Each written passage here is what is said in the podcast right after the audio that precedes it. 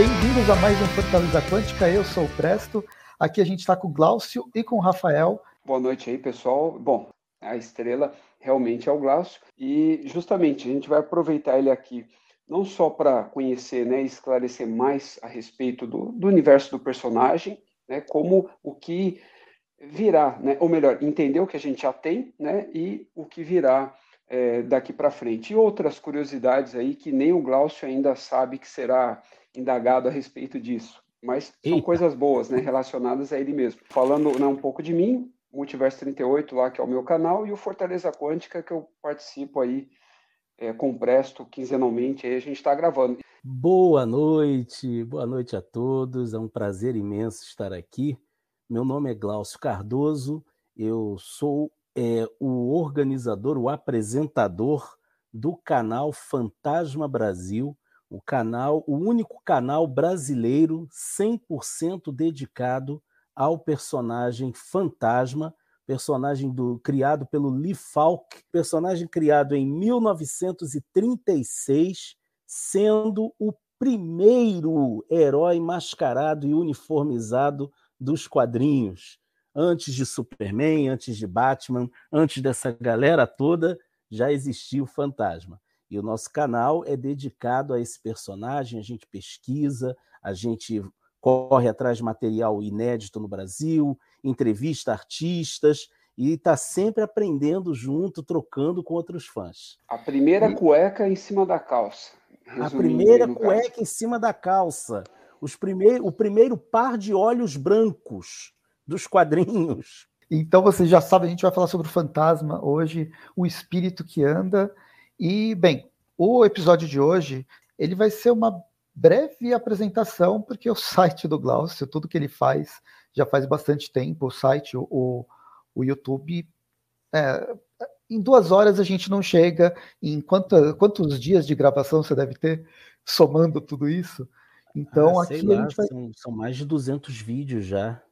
Nossa, vídeo pra caramba sobre um já personagem. mais de 200 vídeos. Fora é, o conteúdo é... do blog, né?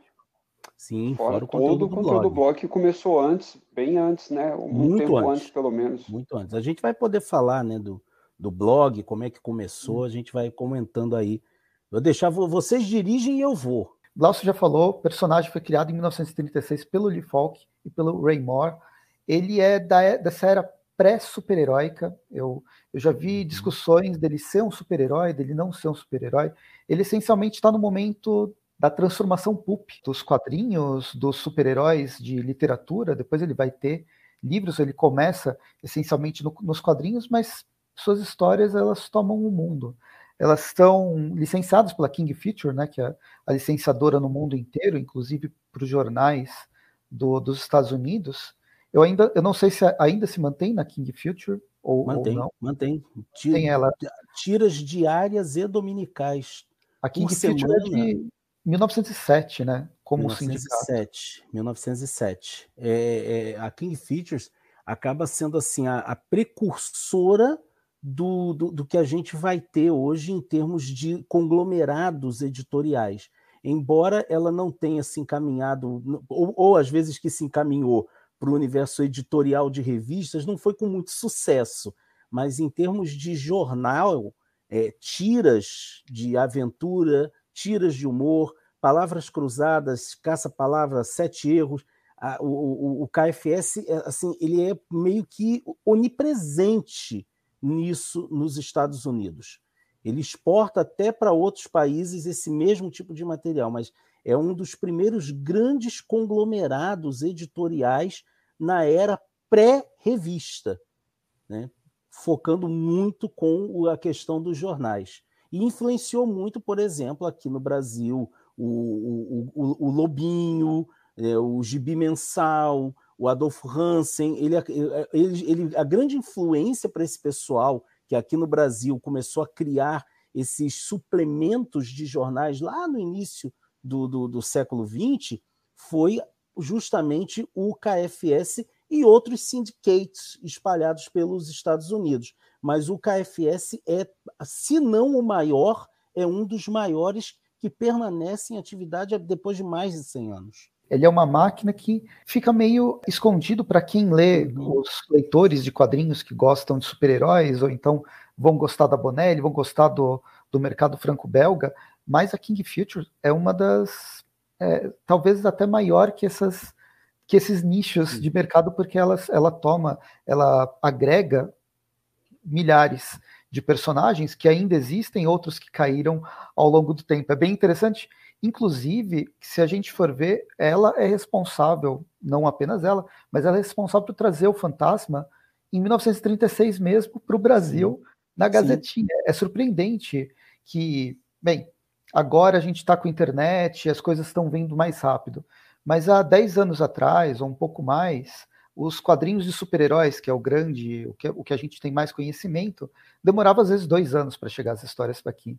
Uhum. E aí a gente vê que em 1936 já chegava em menos, em seis meses. Acho que coisa de seis meses, porque o, o, o, seis meses talvez um pouquinho mais, porque o Fantasma ele começa a sair em fevereiro né, de, de 36, lá no, no, nos Estados Unidos, no dia 17, para ser mais exato, e quando a gente chega já no mesmo, no próprio ano de 36, no mês de dezembro, em dezembro, ele já começa a ser publicado no jornal A Gazeta. Então, assim, para os padrões da época, é quase uma publicação imediata. É quase uma publicação imediata. Né? Que é uma época em que tudo era muito mais devagar, em que as coisas demoravam muito né, para acontecer, para chegar, para atravessar o continente até chegar aqui, as coisas demoravam muito. Mas o, o, o King Features e a, o, o, editor da Gazeta, eles já tiveram esse, essa, essa, esse contato muito imediatamente. Né? Então, rapidinho, o personagem chega no Brasil até com uma curiosidade, ele chega sendo chamado de fantasma voador, uhum. porque ele, ele dava uns saltos. Na primeira história tem umas cenas em que ele pula, assim, dá uns saltos de, de mastros de navios, e alguém que estava lá fazendo a, a divulgação, estava trabalhando com o personagem para começar a ser editado, achou por bem chamá-lo de fantasma voador. Até hoje tem gente que ainda chama de fantasma voador aqui no Brasil como uma atração circense, né? Ele viu o personagem dessa forma e, é. e manteve, roupa, né? Acho que combinou. A roupa, a, roupa, o, a imagem do salto realmente parece que ele está voando, mas não, não, a história não mostra nada dele voando, não, mostra ele saltando mesmo. O fantasma ele foi criado lá em 36 e até 99 o Lee Falk participou do, das tiras né, do, do personagem. Ele só parou porque ele morreu em, com 87 anos em 99, Exato. senão era capaz de estar até hoje desenhando o fantasma para assistir as. Não sei fontes, se ele ainda estava na, nas diárias ou nas semanais, né? Ele, quando o Lee Falk, quando ele morre, ele estava escrevendo as duas. As escrevendo duas. as duas. E segundo fontes que nós temos, é, as, as últimas páginas, as últimas histórias do fantasma escritas por Falk foram escritas no hospital. É, tem tem um, um, um, material escrito por uma das filhas dele que diz que ele tirava o respirador e ditava para a esposa, ela ia anotando, ela datilografava né, o, o que ele estava ditando, ele ia ditando o roteiro para ela. Então, ele realmente é, é, é, assim, sobre não só do fantasma, um detalhe importante, não apenas do fantasma, mas também da criação anterior dele, que era o Mandrake. Ele hum. criou o Mandrake em 34 Isso. e ele continuou escrevendo os roteiros de Mandrake e Fantasma até o leito de morte. Então é, é, é assim, sobre todos os aspectos, é um recorde de uma pessoa escrevendo o mesmo personagem. Eu, eu não tenho notícia de ninguém, nenhum criador de personagens, de, nem de quadrinhos, nem literários que tenha mantido uma escrita tão longeva né, e tão ampla, porque é, você não tinha hiato entre uma história e outra. Você não tem hiatos. É, uma história acaba no sábado, na segunda-feira começa a nova. Então é, é um negócio assim fantástico você pensar que esse cara é um grande recordista em termos de roteiro para, para uma determinada linguagem. É personagens próximos, eu estou tentando tirar de cabeça. pelos personagens e não pelos criadores, mas o Calvin ele teve uma, uma longevidade com, um, com o criador, a Mafalda, o Príncipe Valente, Sim. mas não, em, não então em tanta quantidade, mas é engraçado você perceber que são todos esses personagens, eles são importantes na história do mundo, do, do, dos quadrinhos, pelo menos, no mundo inteiro, e eles são personagens autorais. Né? Eles, depois da, da saída desses, desses autores, ele, ele muda muito. E alguns nem, nem têm continuidade, como a Mafalda e o Calvin, uhum. eles se encerram nos próprios, nos próprios criadores. Mas é interessante uhum. ver que eu acredito, agora é coisa da minha cabeça, que esses autores eles sofreram os problemas que eles tiveram para criar e, e, manter seus personagens, mas ele não, eles não estão desenhando no leito, da, no, no, leito de morte porque eles precisam de dinheiro, mas existia uma certa um, um, certo amor pelo próprio personagem, pela criação, né? Um filho, cada um desses Sim. autores, eles tiveram seus próprios filhos e levaram eles até, até as últimas consequências. É interessante ver essa paixão desses, desses criadores foram bem poucos, né? No caso, o Príncipe Valente, o Foster, ah, Foster. né, ainda teve que parar e tal, e aí ele passou, acabou passando bastão e tal, mas no caso dele envolvia outros problemas também ele e tal, não conseguiu dele, né? no, no, leito de morte. Não, é, na verdade, assim, tanto a parte de desenho quanto roteiro, né, mais de um autor acabou é, mexendo, né, no trabalho e tal, aí em relação à qualidade nem entro no mérito, né, aí é, é tem a questão do saudosismo também. Mas é, o que eu queria lembrar também, por incrível que pareça, não por tanto tempo, obviamente, o, o, as tiras do Homem-Aranha, ela ficou nas mãos do Romita Sir, né, e do uhum. Stan Lee praticamente assim durante é, o perto de 2020, assim, né, praticamente ao final, né, da vida do desses autores aí no caso, né, o, primeiramente aí o Romita pai e depois o o Stani também, né? Quando eles se foram e tal. Então também é um tipo de marco, né? Dentro do quadrinho super-heróis, mas que não chega nem ao, ao, aos pés, né? Pela longevidade aí do Fantasma e, e, os outros exemplos aí que vocês citaram. É, o Ralph Foster, se não me engano, ele fica até os anos 80 como criador principal e depois que ele vai... Não lembro. Aí teria é, que pesquisar mesmo. Cheio de cabeça também. É, tô tentando puxar de cabeça de quando eu li as, o início do Ralph Foster no, a Salvat, né, que estava lançando. O uniforme do personagem teve mudança de cor. Por que, que ele mudou? Se era roxo? Por que ficou vermelho? Por que, que isso aconteceu?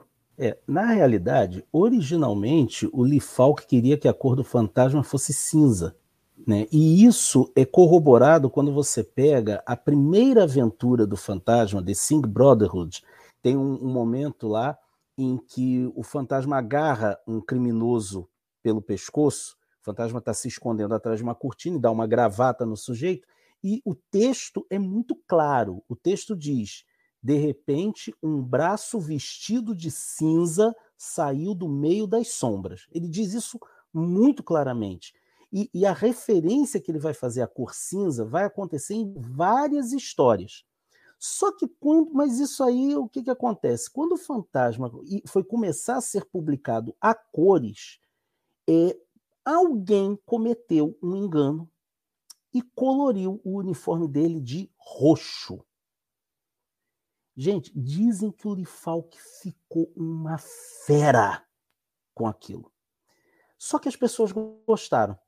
E ainda assim, o Falk continuou durante muito tempo referenciando a cor do uniforme do fantasma como cinza.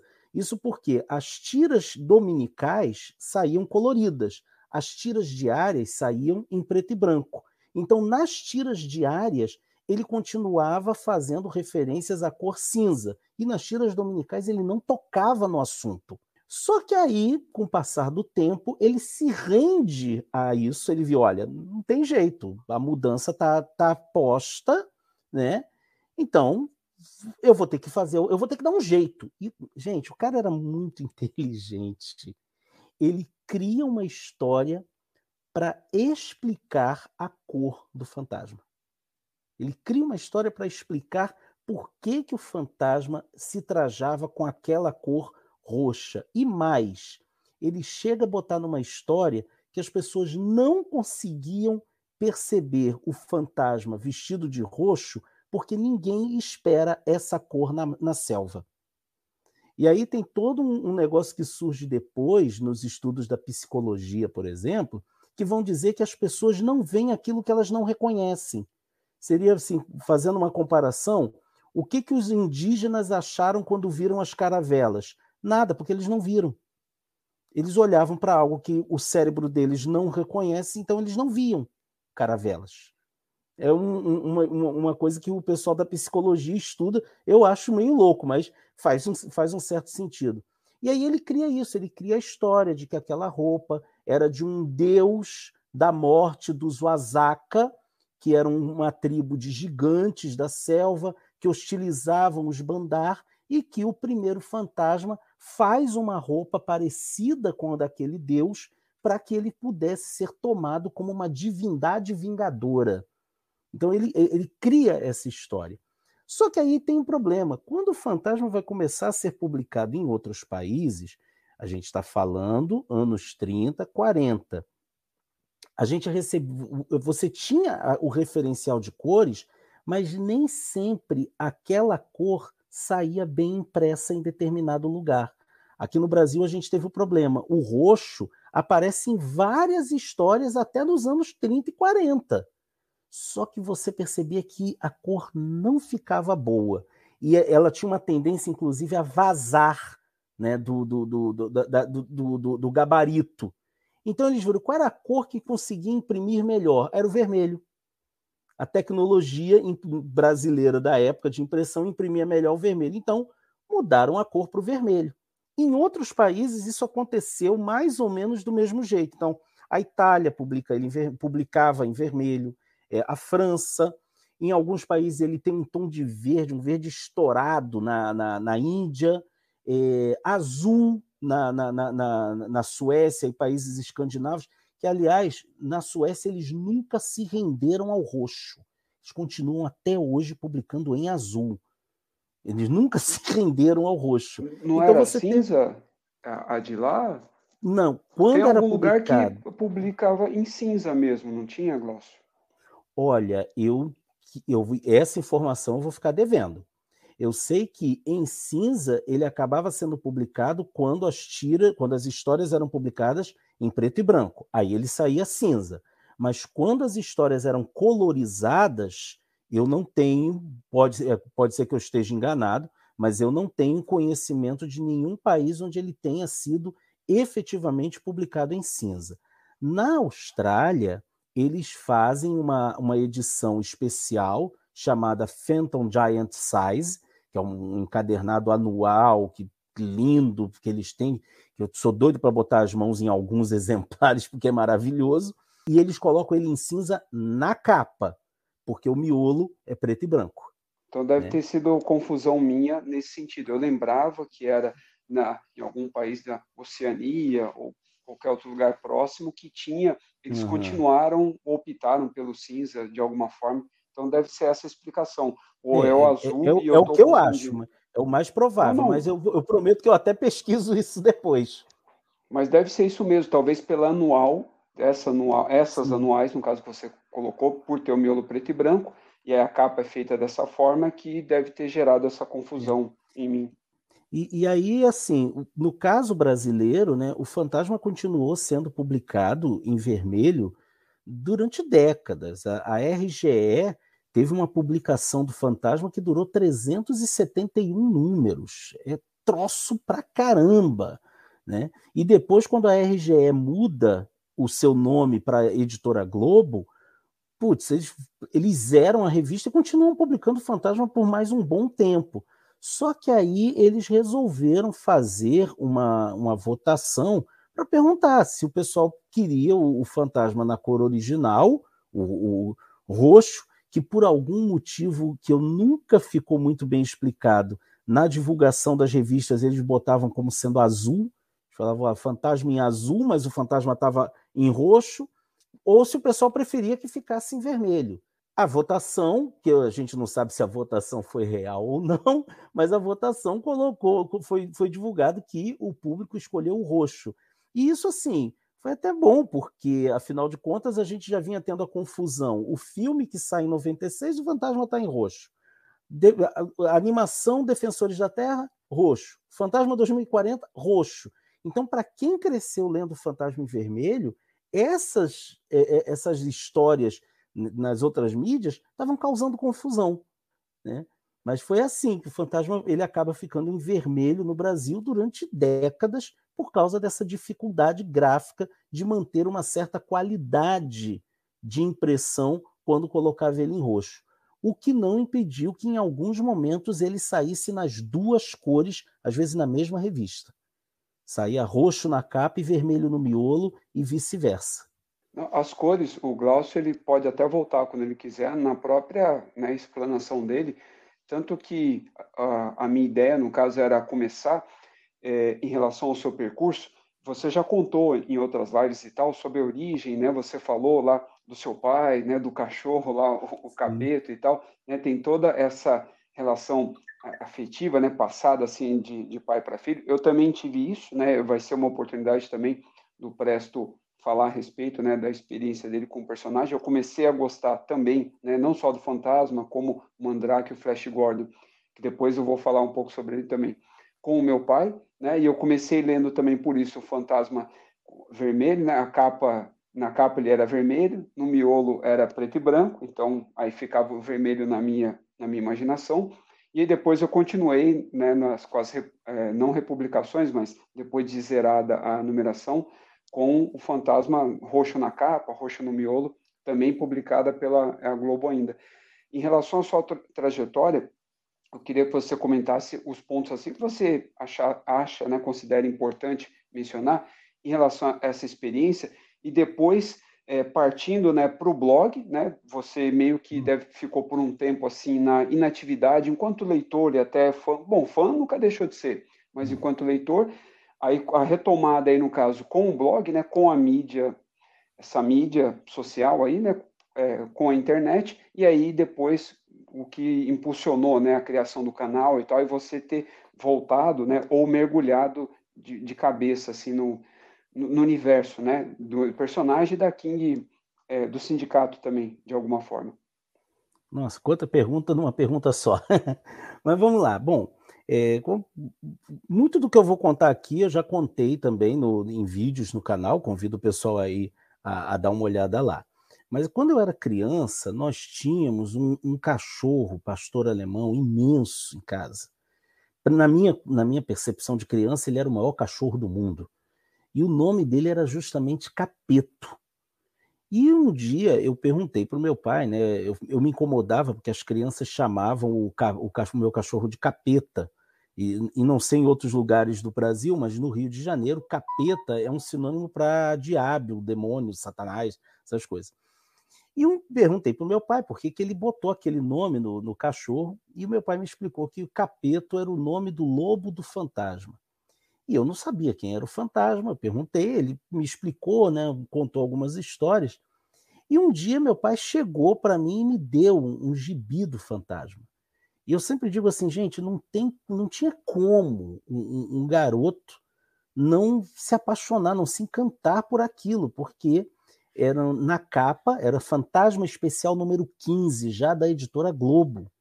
Na capa você tinha um sujeito mascarado de vermelho socando um tubarão. Falei, cara, isso daí, meu Deus do céu, era um negócio assim e aí eu fui começando a ler. Meu pai trazia gibis que ele comprava é, para mim. E tem um detalhe interessante: meu pai não era leitor de quadrinhos, meu pai não, não gostava da mídia, quadrinhos, mas ele adorava o fantasma, ele adorava o personagem. E aí eu fui, comecei a colecionar, eu tive uma coleção muito grande, não só de fantasma, mas de Batman, Superman, Super Aventuras Marvel, Homem-Aranha. Eu tive uma coleção vasta de, de quadrinhos e quando foi ali entre 2006 e 2008, eu perdi essa coleção inteira.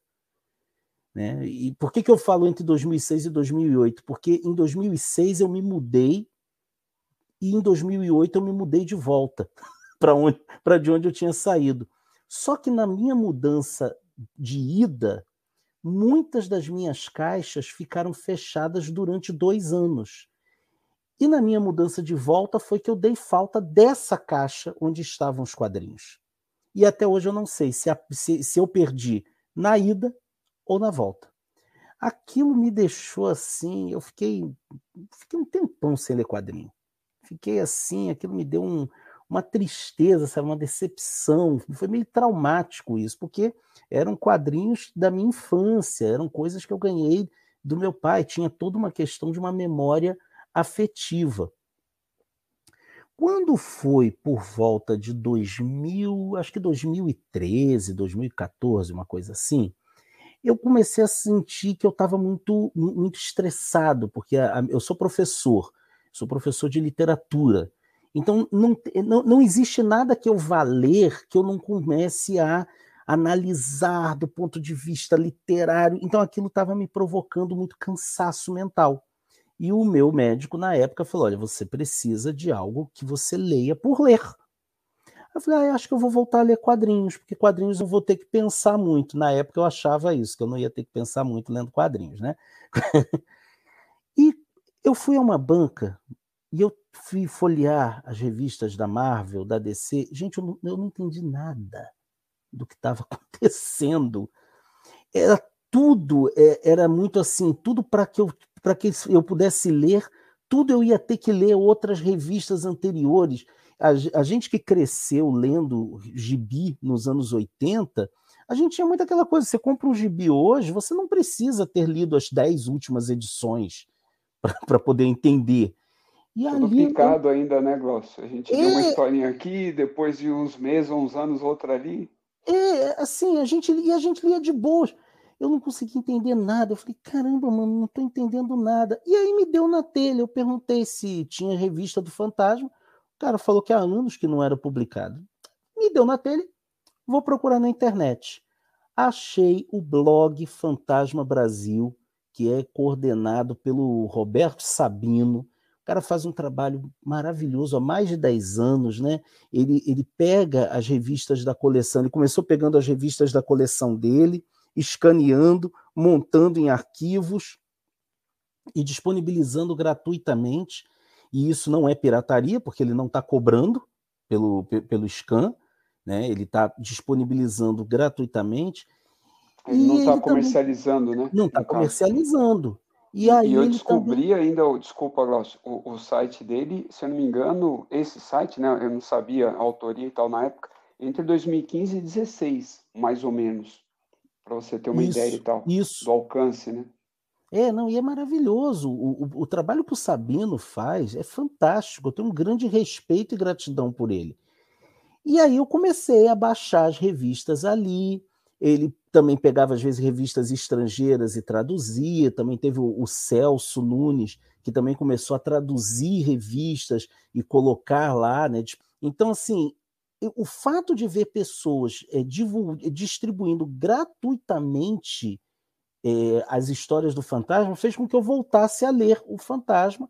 E aí eu comecei a procurar material dele também nos sebos, aquela coisa toda. E uma coisa que começou a me deixar um pouco incomodado é que eu não via ninguém né, é, falando do fantasma no YouTube. Foi mais ou menos ali, acho que por 2000 2015, né, foi quando começou a onda dos gibitubers. E, assim, uma pessoa às vezes fazia um vídeo falando alguma coisa do fantasma, tinha uns vídeos estrangeiros, tem uma galera australiana que faz um trabalho muito legal, mas no Brasil, no Brasil eu achei um canal que já estava assim, já tinha anos que não, não tinha conteúdo nenhum postado, e o, o conteúdo que tem lá até hoje, o canal está lá, mas o conteúdo que tem lá é basicamente o cara pega trailer de filme do Fantasma e coloca, pega aquelas, aquelas montagens, aquelas sketches dos Trapalhões, ele só botou isso. E aí um dia eu falei, cara, já que ninguém tá falando do fantasma, falo eu. E aí, o que, que eu fiz? Eu fiquei pensando no nome, falei, cara, mas Fantasma Brasil é tão legal e aí eu entrei em contato com o Sabino, eu já colaborava no blog, né? Eu traduzo há alguns anos, eu traduzo as tiras diárias e dominicais do Fantasma em tempo real. Ela sai lá hoje, eu traduzo, mando para o Sabino e elas saem, estão saindo no blog com uma diferença de cinco dias, mais ou menos. Então, por exemplo, se você entrar agora no blog, tem lá uma, uma, uma, uma parte da tira diária atual que saiu originalmente cinco dias atrás. A gente tem, tem conseguindo manter assim, bem próximo. Eu falei, Sabino, eu quero fazer um canal no, no, no, no YouTube e eu quero a sua, a sua permissão para usar o nome Fantasma Brasil. E o Sabino é, nossa, que pessoa maravilhosa é o Sabino. Ele, cara, vai lá, é, pô, vai ser ótimo, coisa e tal. E aí a gente criou. Em 2017, o, o, o canal estreou com uns vídeos muito toscos que eu gravava usando celular sabe? Os primeiros vídeos são muito tosquinhos, aquela coisa. E até falar, ah, tira, deixa só os vídeos que mais modernos. Não, deixa lá. É, é a história do canal, está sendo contada ali por esses vídeos toscos. Né, que a gente foi fazendo no início, gravando com celular, depois a gente foi vendo que o negócio podia melhorar, a gente investiu numa câmera, microfone, é, programa de computador para poder fazer a edição, é, até assim um computador melhor para poder fazer esse trabalho de edição. E assim e principalmente eu procurei me capacitar tecnicamente para fazer os vídeos. Então fui fazer uns cursos online sobre edição de vídeo sobre enquadramento. Ainda tem muita coisa que eu quero melhorar no canal ainda tem muita coisa que eu tenho que aprender até sobre essa coisa da comunicação, a, a, fazer as edições com um pouco mais de agilidade, que às vezes eu demoro um pouco para fazer essas edições, mas estamos aí com, com o canal, já vai para cinco anos, e o, o canal, junto com o blog, se propõe a ser uma quase que uma enciclopédia do fantasma para os leitores. Né? Nós temos um, um, bom número de visualizações a cada vídeo. Né? É, no início eu botava vídeos todas as quintas, mas a, a, correria da vida me obrigou a mudar o dia, então agora eu boto toda segunda-feira. O pessoal vai começar a semana com vídeo novo. Ah, o primeiro vídeo, quem foi Lifalk? Nossa senhora, muito tosquinho, muito, muito. Eu vi, eu vi. É, cara, ele é muito assim, mas, cara, é tão legal a gente ver é, como é que o, o, canal vem melhorando. Eu gosto disso, eu gosto dessa sensação de ver que, que eu estou aprendendo né, a divulgar o personagem que eu gosto tanto, que é um personagem que fala muito na minha história, está né, tá muito presente na minha história, é o fantasma. Né? É mais ou menos essa a, a, a minha trajetória tem outras coisas aí que depois a gente pode comentar. O que eu quero revelar agora ao pessoal, agora é uma fofoca, presta, né? Você colocar exclusivo aí. Já viu o Glaucio Pistola duas vezes já no canal dele, duas vezes, hein, pessoal? É exclusiva. Segurem aí. É o momento TV Fama aqui, né? O Fofoca News, ou é Nerd Fama, algo assim. A primeira lá, é que ele estava tentando subir, né, renderizar o vídeo dele lá, ele, promete, né, ele tinha uma agenda a cumprir dos vídeos, tal dia, tal horário, né, quinta-feira à noite, tal, subia. E aí teve uma vez que levou mais de 24 horas lá no computador, renderizando e tal. Aí ele postava aquelas mensagens, no, ele, ele, é, antes ele já tinha postado antes, falando, não, pessoal, vai demorar mais um pouco e tal. Aí na terceira já vinha ele colocando os capetos para fora, né? Falando, não, pelo amor de Deus, mais de 24 horas renderizando o vídeo, não sei o que, não sei o que lá. Nossa. Aí eu até comentei lá com ele, eu respondi, eu falei, não, então, quando eu estava fazendo pelo computador, começou a acontecer isso também. O YouTube, assim, um navegador, às vezes dá esses, esses problemas e tal, um dos poucos momentos aí que a gente chegou a interagir. Depois ele, ele pode até comentar se ele quiser o outro, mas aí, aí ele ficou bravo, mas aí com razão. Aí, aí é, uma, é uma situação também um pouco chata, né? Que ele passou, é que alguém ficava lá pedindo para ele fazer programa sobre isso, sobre aquilo, é, crossover não sei o quê, fantasma versus Gasparzinho, fantasma versus não sei o quê. E aí ele, nossa, ele ficava bravo e tal, e aí dava os prints e tal, jogava lá, e a gente ficava só rachando o bico, assim, lógico. não, não achando legal o que aconteceu, mas justamente por ser bizarra a situação. Aí a gente é. comentava, né, no, na postagem dele e tal, mas foram esses dois momentos, hein, pessoal, que ficaram é, para história. Não, é, então. esse, esse caso, esse segundo caso aí é, é terrível, porque era uma, assim, eu até brinquei uma vez, gente. Eu acho que agora eu posso me considerar um, um, youtuber de sucesso, porque eu já tenho hater. Eu acho que a maior prova de que você está fazendo sucesso hoje em alguma área é, que, é quando você tem um hater, né? E era justamente uma pessoa que ele, ele entrava no, nos comentários e postava listas imensas de crossovers, como se eu fosse a pessoa que fosse capaz de responder né? E, e no, o que me deixou, eu, eu, tentava levar a pessoa na boa, deixava ela lá falando sozinha, né? Mas o, o que me deixou realmente muito pistola foi uma vez que a pessoa saiu me xingando nos comentários, me chamando de aproveitador, de safado, de filho disso, filho daquilo, né? Aí eu falei, olha, aqui agora tu passou um pouco da medida, eu vou, eu vou te bloqueei a pessoa no canal, denunciei o perfil dela pro, pro Face e de vez em quando ela, eh, de vez em quando ela cria perfis falsos para tentar fazer amizade comigo. Eu vou lá denuncio, bloqueio, porque é, infelizmente é como dizia, né, o, o saudoso Humberto Eco. Sempre teve gente idiota no mundo. A internet deu voz a essas pessoas. Né? Mas fazer o quê? Eu tento não me, não me aborrecer muito com algumas coisas, não, mas às vezes todo mundo tem um limite, né? Você tem um hater permanente, então. É, rapaz, é um hater. Quer dizer, tá meio calado, né? Não sei se é porque eu bloqueei de tudo quanto foi jeito. Hum. Mas, assim, há tempos que ele não, não, não vem me incomodar. Só de vez em quando que aparece, fulano mandou pedido de amizade. Eu vou lá, ah, bloqueei esse, essa uhum. pessoa aí que não, não, dá, não dá jeito, não. Nossa. Esse é, é, é, fã do fantasma mesmo, pelo menos tenta né, se passar por. É, Presto, antes de você passar para a próxima rodada de perguntas, se for fazer, fala da, um pouco né, do, do seu contato primeiro aí. Não, eu ia falar, mas não é tão grande, então eu não vou falar muito, porque. Tem que ter na... capítulo na história para poder ter graça também. É, então, é que na verdade eu conheço muito pouco do personagem embora eu, fale que eu comecei a ler quadrinhos, principalmente quadrinhos super-heróis, comecei a ser um colecionador por causa do Superman e Superboy, finalzinho de 94, o Fantasma eu já tinha lido antes. O, o, meu contato com quadrinhos eu já comentei em, outros, em outras lives, outros episódios, é por causa de um tio meu que é jornalista, trabalha com quadrinhos, e ele sempre, ele trabalhava em, ele trabalhava na Abril, na Globo, nos anos 80 e 90. Então ele vinha com caixas e caixas de revistas que eram distribuídos para os sobrinhos. Eu era mais novo, acabava não pegando as vertigos, né, naquela época de vertigo e todas as coisas assim. E inicialmente eu não gostava de super-herói, porque achava muito, não sei, violento, qualquer coisa nesse sentido. E aí era a Turma da Mônica, é, qualquer coisa lá do Disney, Turma do Arrepio. E aí, vez ou outra, eu acabava pegando umas revistas diferentes.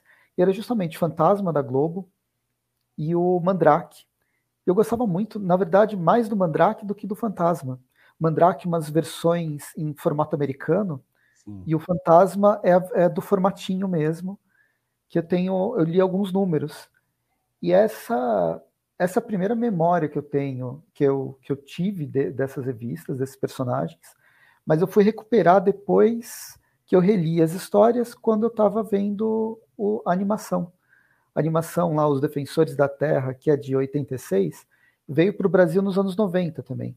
Acho que era na Globo que passava. E era, um... no SBT, se eu não me engano. SBT. A gente assistia. É. Era uma junção de vários personagens conhecidos da King's Future e que com acho que eram dois ou três adolescentes, uma base, não tinha nada a ver com os personagens assim, essencialmente as histórias deles. Mas ela me fez querer voltar àquelas revistas. Puta, eu tenho algumas coisas que eu, embora não colecionasse, entre aspas, eu tinha caixas que eu guardava as minhas revistas da, da Turma da Mônica e de, e de todos esses títulos. E aí eu recuperava e relia. Depois que eu comecei a ler quadrinhos como colecionador, eu perdi essas revistas. Eu não sei onde elas estão. Eu tô puto da vida. Principalmente o fantasma eu tenho, o fantasma tá guardado junto com os meus formatinhos, mas eu perdi as revistas do Mandrake. Aí eu consegui umas do Mandrake depois de umas revistas dos anos 80, que era é, em forma, formatinho também agora, mas eu nem lembro que editora que era, que eu comprar, acabei comprando em sebo. Mas aquelas grandonas que eu tinha do Mandrake, não tenho as do Fantasma, felizmente eu tenho. E era, eu acho que uma capa ele estava vermelho, outra capa ele estava roxo. É, acontecia muito. acontecia muito. Voltando daquilo que vocês tinham conversado no começo. Mas essa foi. E aí eu fui é, redescobrir ele agora com, com a Mitos, né? A Mitos trouxe tanto a versão sueca, Sim. que eu inicialmente eu não gostei, a primeira edição eu achei, eu não gostei, achei muito ruim. E eu não sei, a segunda edição eu gostei muito. E a partir da segunda eu gostei demais do personagem, desse dessa interpretação sueca do, do fantasma. E nele, né, com essas revistas que eu fui conhecer, voltar a conhecer e explorar mais agora, já com a minha formação de historiador, de pesquisar mais sobre ele. E não fui tão a fundo, mas foi interessante conhecer e saber como o personagem ele é às vezes até mais importante culturalmente fora dos Estados Unidos Sim. do que do que nele, do que no, no, próprio local de criação. E aí tem né, as Crônicas do Fantasma, que eles estão reunindo em arcos, arcos é, tem dos anos 30, 40, 50 até 60, até agora, acho que das seis edições que foram lançadas, não sei se lançou um pouco mais. Então, se vocês querem conhecer o Fantasma, eu acho que é uma boa seleção da fase clássica em, da, da, da, versão é, de jornais, né, de tiras de jornais. E é, é, interessante mergulhar neles e fazer com que essa publicação continue viva, porque são histórias interessantes. Eu tenho problemas inicialmente com a história do fantasma, essa releitura dos anos 30, 40, mas é preciso contextualizar ela dentro do momento que ela foi escrita e tentar olhar essas histórias não pelos olhos de uma crítica de revistas que estão sendo feitas agora, mas de uma crítica histórica para ver dentro da cronologia, dentro da uhum. continuidade uhum. da história do quadrinho, a importância do fantasma. E ela tem uma narrativa bem interessante. É, foi, foi bem legal. Também, Crônicas do Fantasma, eu acho que eu comecei a gostar a partir da segunda, e depois que eu voltei para a primeira. Mas foi essa é a minha relação, que é uma relação em longo prazo, mas bem pontual do, do fantasma. É até interessante, Brecht, que eu, só para colocar, você está comentando sobre a, a, primeira edição né, da Mitos. Curiosamente, pouco antes da nossa live, eu estava terminando de gravar o vídeo dessa semana, o vídeo de segunda-feira, que é sobre essa edição, as 12 edições da Mitos. E uma das coisas que eu coloquei é que, na minha percepção, a, a história da primeira edição foi mal escolhida. A história, a história é boa, a história é boa, só que é uma história que continua um arco iniciado já há algum tempo. Então, eu acho que quem começou a ler essa revista pelo número um, boiou. Eu, eu entendi a, a história, por quê? Porque eu já tinha lido esse arco em inglês. Eu conhecia o que estava acontecendo para chegar naquilo ali. Mas quem teve o primeiro contato com o fantasma naquela revista, ou quem já é fã de, de algum tempo e não estava muito ligado no que, que, no que, que os suecos estavam fazendo, boiou, boiou e boiou muito. Então, acho que assim, é, foi uma, uma escolha equivocada da parte da Mitos. Uma vantagem que a gente tem com a Mitos é que quando a gente faz essas colocações para eles, né, e, e, a gente faz uma colocação fundamentada, não é só aquela coisa, ah, eu não gostei porque o fantasma ali está com, tá com o calção sem lista, sabe? Esse, esse tipo de colocação meio, meio louca, né? É, a Mitos ouve. A Mitos é uma, pelo menos eu tenho essa percepção de que a Mitos é uma das editoras que procura ouvir os leitores para saber qual caminho que eles vão seguir. Né? Então, tanto que a, a, seleção de histórias suecas que veio depois do número, dos números 2 até os, o número 8, nossa senhora, foram, putz, assim, era uma melhor do que a outra. As três, a 5, 6 e 7, que foi um arco de seis histórias. Foi sensacional aquilo lá. Aquela viagem de Ned Turner, maravilhosa, maravilhosa. Que história você fica assim, caramba, mano, coisas que você pira. E quando a Mitos começou a botar as tiras, as histórias das tiras nessa edição, pô, eles também fizeram uma escolha muito legal, pegando arcos mais recentes do fantasma. Né? Uhum. E as crônicas, cara, as crônicas são um presente, né? Porque você tem uma oportunidade rara de ver como funciona a narrativa, como é que é o ritmo narrativo dos anos 30, 40 e 50. Né? Como você disse, não dá para a gente julgar aquilo com o olhar de hoje, você tem que contextualizar. E ainda assim a gente percebe que é um fantasma.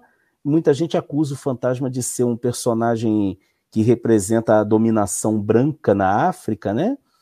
Tem coisas que levam a isso, sim, tem momentos assim meio, meio hoje a gente olha e fala, hum, isso aí não envelheceu muito bem. Mas quando você pega algumas histórias daquele período em que o fantasma se mostra inclusivo, né? Tem uma história que eu resenhei há pouco tempo no canal, que os caras querem dar um prêmio a ele, ele diz: "Não, tem que dar prêmio para os africanos, que são os verdadeiros heróis". Cara, você percebe assim, lacrou. Anos 40, lacrou. Lacração. O pessoal que vê lacração em tudo vai ficar assustado, mas pô, maravilhoso. E aquelas publicações da Dynamite que foram feitas, que a, a Mitos trouxe, o que, que você achou delas? Cara, aquilo ali é o seguinte: o King Features licencia o personagem para editoras criarem suas próprias histórias. Foi assim que o Fantasma foi publica, é publicado na Suécia, é, Marvel, DC, Moonstone. Quando você pega as histórias da Dynamite, a, a, principal delas, a que chamou mais atenção, foi justamente O Último Fantasma. É uma história que tinha tudo para dar certo. Tem elementos ali que eu acho muito interessantes. Eu acho muito interessante, por exemplo, você pensar em um herdeiro da dinastia do, do fantasma que resolve que não vai ser o fantasma. Eu acho isso ótimo, porque você tira o personagem da zona de conforto, do lugar comum. E quando você quando ele percebe que é como se o manto do fantasma fosse uma maldição, ele não tem como fugir dali. Tem uma pegada mais violenta, algumas pessoas reclamaram, né? Ah, mas é violento demais. Cara, mas ele, a gente está tratando de um herói que é fundamentalmente um herói que, na época, como você colocou, Presto, ele fez a transição entre os Popes e a era dos heróis dos quadrinhos. Então, o fantasma tem um quê de violência, sim. E ali era violência, em O Último Fantasma, a gente está nos anos 2000, ele não vai contar uma história com, com, a, com, aquela violência pasteurizada dos anos 30 e 40. Então, assim, tem muita coisa ali que eu acho interessante, eu acho a história muito legal, mas ela comete uns deslizes internos. Eu nem entro na coisa que, ah, desrespeitou o cânone. Não, é, eu acho que o maior problema de O Último Fantasma são alguns deslizes internos. Porque, por exemplo, é, em uma determinada edição, a gente descobre que aquele fantasma é, ele também tem um capeto. Ou seja, então a gente está tratando do 22 segundo, porque ele fala, ué, esse aqui não é o mesmo capeto. Ele fala, não, capeto e herói fazem parte do pacote. Ou seja, dinastia dos dois. Ok. Lá pelas tantas, ele encontra com a Heloíse. Bom, aí a gente, leitores antigos do Fantasma, sabe, bom, Heloíse é a irmã do 22º Fantasma. E na última edição, ele conhece Diana Palmer. A gente fica assim, não, peraí. Diana Palmer é a, é a esposa do 21 primeiro. Então, assim, o problema, alguns problemas internos da obra é que deixaram a desejar. Segundo o Eduardo Ferigato, que é um brasileiro, foi o ilustrador dessa, dessa coleção, dessa série da Dynamite, a série foi cancelada por vendas baixas. Por quê? Leitores do fantasma têm uma tendência a ser muito zelosos com o personagem, a ser muito conservadores. E quando eles rejeitam, cara, eles rejeitam mesmo. Né? Então, provavelmente na época em que ela estava saindo, ela teve essa rejeição. Lendo-a agora, retrospectivamente, de uma vez só, você percebe que era uma história muito legal, que se, com alguns erros, alguns problemas internos, mas que abria um campo novo de como continuar contando a história desse personagem nos dias de hoje. Porque às vezes isso é um, um problema das histórias do Falk, né? os fãs mais ortodoxos do Fantasma vão querer me bater. Mas é, um dos problemas das histórias do Falk é que parece que é tudo muito confortável na vida do fantasma. Tudo, tudo é muito tudo é muito de boas, né? E as dúvidas e os receios? Como é que o cara combina ser um, um combatente do crime com a vida de, de, de chefe de família? Só quem trabalhou isso melhor foram as editoras que publicaram Fantasma por licenciamento, né? que tra trabalham com isso. Como é que é para uma mulher, por exemplo, ela não casa com um homem, ela casa com uma dinastia, ela casa com uma lenda, né? Então, muitas vezes, as histórias do Falk pecam ao não abordar isso de uma maneira mais pé no chão. Já editoras como a, a Dynamite, a Moonstone, a, o Team Phantom, eles já conseguem trabalhar nessa, nessa esfera. Então, assim, o último fantasma é, uma, é a história perfeita do fantasma? Não, ela não é perfeita. Ah, ela é péssima? Longe disso. Longe disso. É uma boa história. É uma história bacana de você ver. Se você for muito ficar muito preso ao material original, aí sim, aí você vai começar a se incomodar muito com ela, porque ela dá uma subvertida naquilo. Mas se você simplesmente sentar e ler, eu vou aceitar essa história como sendo de repente uma linha alternativa uma linha temporal alternativa, beleza, você vai curtir muito. Rafael, passo para você. Você tem que falar ainda do, da sua relação pessoal com o fantasma. De maneira breve, assim, resumida, falei do meu pai, que ele que apresentou e tal, então ele, o Mandrake e o Flash Gordon e tal, diferente do pai do, do Glaucio, meu pai sempre gostou, mas só desse material clássico, clássico, né, do material europeu, por isso eu acredito que, né, sempre tenha sido meu, meu favorito, no caso é até hoje, mas o único americano, estadunidense, vamos colocar assim, era essa linha né, da, do, do sindicato mesmo. Né, eu queria comentar do filme. É, na época eu tinha achado assim, ok, mas eu já era a, a, adolescente, né, indo já para a fase adulta, então eu já não, não gostava tanto. Hoje eu já enxergo com outros olhos. Mas eu queria focar mais na questão da, da, da animação, porque a gente teve é, nunca uma dele solo, né, até uma determinada época, aquela dos Defensores da Terra, uhum. ela é, foi muito icônica, né, tanto que ela está sendo até retomada agora, não como animação, mas é, em forma de quadrinhos, né, em comic book e tal, está sendo retomada a mitologia, o cânone, né, porque ali a gente trabalha com os heróis principais e cada um tem o seu filho, né, seu respectivo filho, que é quase que uma versão mirim mais ou menos, né, uma versão mirim e tal deles, mas que não deixa, né, de ser bacana. E os, as action figure, né, lançado é, agora, né, sobre esse essa animação, sobre é, é, é essa mitologia, né, a parte e tal, então ficaram assim muito boas, né, estão é, fazendo um certo sucesso. Só que o que eu queria mencionar aqui, uma que me impactou bastante, eu não sei como ela envelheceu, né, o, o Glaucio pode até dizer melhor a respeito disso, é o 2040, que foi citado por ele, porque é, a, aquele tipo de animação ele era um pouco chocante para quem assistia desenho animado tradicional de super-herói para a época. A gente estava acostumado com aquele traço, né, do que vinha da Warner, né, com Batman e Superman, uhum. e com os da Marvel, né, com os desenhos lá do X-Men, Homem-Aranha e outros similares e tal. E aí a gente veio com aquilo que vinha, um traço que vinha de um desenho adulto que passava na MTV, que é o Aeon Flux, Flux. Né, que eu via também no começo dos anos 90, passava geralmente de uma noite ou de madrugada. Eu assistia, assim, por ser uma animação, mas eu achava aquilo muito bizarro, assim, eu não conseguia entender o que estava acontecendo. E enquanto animação, aquilo me atraía um pouco, eu não sei explicar, era algo assim bastante grotesco, né? E eu não sabia dizer porque eu assistia, eu gostava daquilo. E aí quando a gente tem um fantasma é, é, trazido, atualizado, era um fantasma no futuro, né, do futuro, que é, foi trazido e com aquele tipo de traço e, cara, e acabou dando certo, né? Eu não assistia ele na TV uhum. aberta, eu via quando ele começou, se eu não me engano, era no Multishow, começou uhum. a passar ele lá, então era ali que eu assistia, eu via legendado, né? E aí, tanto que na TV aberta eu via que estava passando, mas eu não assisti, nem sei como é que foi a dublagem nem nada. Então eu assisti as temporadas lá, no caso, na, na, na TV a cabo, e aquilo eu tenho lembranças assim muito boas, né? Eu achava muito sombrio aquilo, né?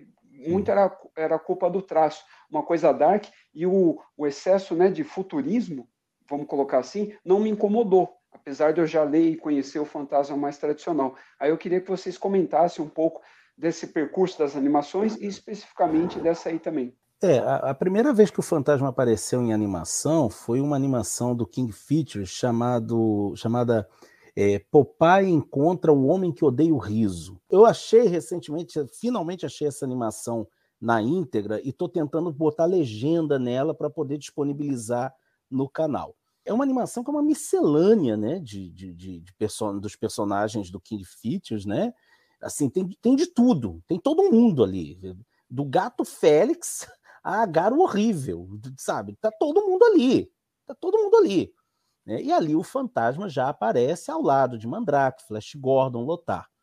Quando foi nos anos 80, você teve essa animação Defensores da Terra, que é, era, uma, era uma, produ uma produção da Marvel. Uma produção da Marvel. E, curiosamente, segundo informações, a letra da música de abertura foi escrita por um tal de Stan Lee. É o, o, o, só que aquilo, né? a gente sabe que o Stan Lee era meio picareta, ele gostava de levar crédito pelo trabalho do, do, dos outros. Então a gente não sabe se era exatamente dele. Pronto, falei. E, e, cara, eu particularmente acho Defensores da Terra uma animação maravilhosa. Quando eu for olhar hoje, né, e eu, eu tenho aqui, eu tenho aqui baixado é, tanto a Defensores da Terra quanto Fantasma 2040, eu, eu, eu consegui achar por aí em, em torrents as duas animações, as duas séries completas. Eu sinto que Defensores da Terra, apesar de mais antiga, envelheceu melhor. Fantasma 2040, cara, é muito legal. Porque é aquilo. Qual é o futuro de Fantasma 2040? É, é 2040, é daqui a menos de 20 anos. E, e, e assim, a história é ótima, a ideia de que você chega em 2040 e você praticamente não tem mata no planeta, não tem vida verde no planeta. A gente está vendo aí eh, esse futuro negro se desenhando. É, a ideia de ter um fantasma que é, não, não, não cresceu sendo treinado para a função é muito, é muito legal, porque é, acaba introduzindo um elemento narrativo bacana nisso daí, né? É, o cara tem que descobrir o que é ser o fantasma sendo o fantasma. Tem umas referências ótimas, porque a Heloíse aparece, é, o, o, o Guran aparece, mas nunca ficou muito explicado como é que os Bandar deixaram de ser pigmeus. Aparece Mandrake. O Fantasma 2040 aparece Mandrake. E, e um prêmio, um presente para os fãs. Em Fantasma 2040 aparece o vigésimo. Ele aparece em um determinado episódio. Cara, isso é bacana. Mas em alguns aspectos, do ponto de vista da animação em si, ela envelheceu um pouco mal, ela tem um ritmo, às vezes, é, é, é uma desanimação, por assim dizer.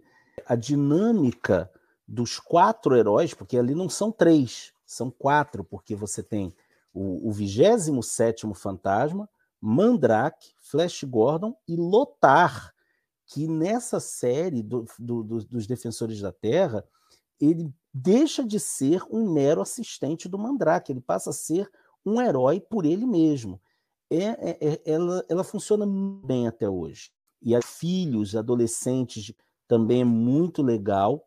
Eu até recentemente eu estava vendo aquela série do He-Man, que foi é, produzida pelo Kevin Smith, e, gente, como eu queria que o Kevin Smith pegasse Defensores da Terra para fazer um reboot ou uma continuação, fazer com Defensores da Terra o que ele fez com Mestres do Universo. Porque eu falo assim, gente, eu, eu amei Mestres do Universo salvando Eternia e Revelação. Amei. Achei incrível. sabe? Eu, que era fã do He-Man, fiquei besta com aquilo. Então eu penso que se o Kevin Smith fizesse a mesma coisa com Defensores da Terra, ele tem aí um prato cheio, porque é uma série que funciona bem e King's Watch e depois King's Quest, ela retoma esse quarteto de heróis. Né? Tanto que aqui no Brasil, quando a Mitos lançou King's Watch, eles puseram como subtítulo Defensores da Terra, porque a Dynamite não pôde usar esse título Defenders of the Earth, porque o título pertence ainda à Marvel. A Marvel é dona do ela é dona do título. Dá para entender um negócio desse? Alguém é dono de, de, de, uma expressão, mas ok. Então, assim, eu, eu particularmente eu gosto muito das duas séries, mas quando eu olho elas hoje, eu acho que Defensores da Terra tem um, um, uma qualidade melhor, teve um cuidado maior na produção. E, e assim, se tem uma coisa que me incomoda em Fantasma 2040 é que é todo mundo muito magrelo, todo mundo muito magricela naquela na, na, na série, mas por conta do, do estilo Aeon Flux de animação, que são aqueles personagens longilíneos. E na minha cabeça o fantasma é um, é um cara parrudo, é um cara é, é um monstrão, por assim dizer, né? Aí você citou, por exemplo, os bonecos da, da, da que a NECA está fazendo agora, dessa série. Cara, eu nunca vi um boneco, e eu não chamo de action figure, para mim é boneco mesmo. Eu nunca vi um boneco tão parrudo quanto esse. O, o fantasma tem essa coisa do porte atlético que o caracteriza. Né? E, e, e, eu até penso, né, porque assim, as duas séries, Defensores da Terra e, e Fantasma 2040, foram produzidas pela Marvel. E a Marvel comete um erro nessas séries, que é um erro de continuidade, porque Defensores da Terra se passa em 2015 e eles colocaram o, o, o 27 Fantasma. E o Fantasma 2040, que é em 2040, duh, é, é com o 24. Então, assim, eles não tiveram muito cuidado nisso daí. Se a intenção era capitalizar em cima de um personagem que, com o qual eles já tinham trabalhado, faltou alguma coisa aí. Faltou um, certo cuidado. E eu adoraria ver esses personagens sendo reaproveitados, tanto o 2040 quanto o dos Defensores da Terra. Para mim é muito mais da memória. Eu agora fiquei com vontade de rever, principalmente Defensores da Terra. Fantasma 2040, eu lembro que era passava no Multishow e ela tinha, talvez até por passar no Multishow, ela tinha para mim uma ideia de ser um desenho mais adulto.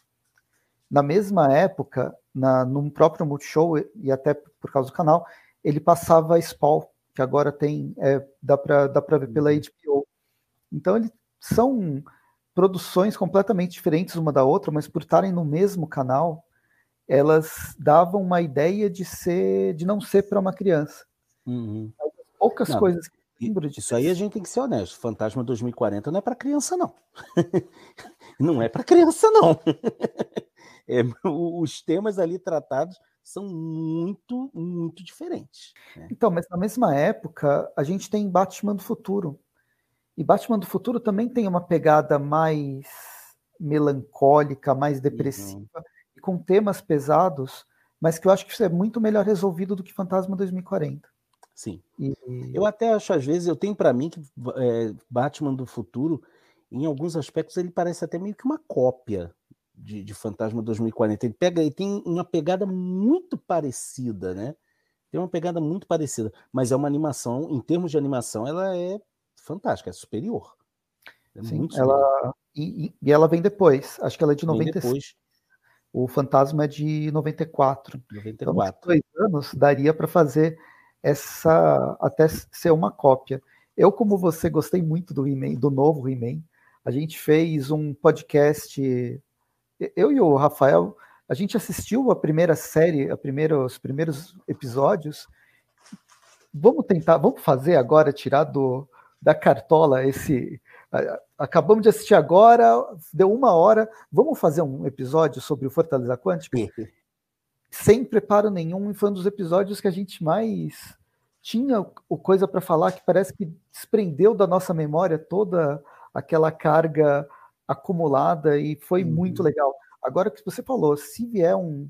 Se o Kevin Smith fizer um Defensores da Terra novo, nossa, vai ser sensacional. Eu, E, e eu falo, gente, marca o faz isso, vai lá no Instagram e marca o Kevin Smith nessa ideia. Eu vivo marcando ele, ele nunca me respondeu, nunca visualizou, mas eu não vou parar. Eu acho que se um monte de gente começar a marcá-lo na ideia de uma série de Defensores da Terra, ele se interessa. E o Kevin Smith é um cara super que adora quadrinhos. Sim. Ele já fez e continua fazendo. Ele adora. A gente sabe da. Ele é um dos uma das pessoas, um dos ícones nerds mesmo. É, é o realmente... grande rei gordo nerd, né? É o Kevin Smith. Se bem que agora ele, ele tá mais magrinho, para mim ele sempre será o grande rei gordo nerd. E, e ele conhece, ele consegue fazer adaptações para a atualidade em qualquer. Mesmo aquelas adaptações mais bizarras que ele tem, que ele tem do, do balconista, que ele fez, são, são clássicos dos anos 90, mesmo sendo underground. E eu dou o braço a torcer, o Kevin Smith, eu gosto dele pra caramba. Eu até vou puxar uma coisa que a gente está falando da Marvel. E o fantasma da DC? Você chegou a ter, a ler alguma coisa dele? Eu, eu, tenho, eu tenho a coleção do que saiu no Brasil, né? O Fantasma foi publicado pela DC em duas ondas.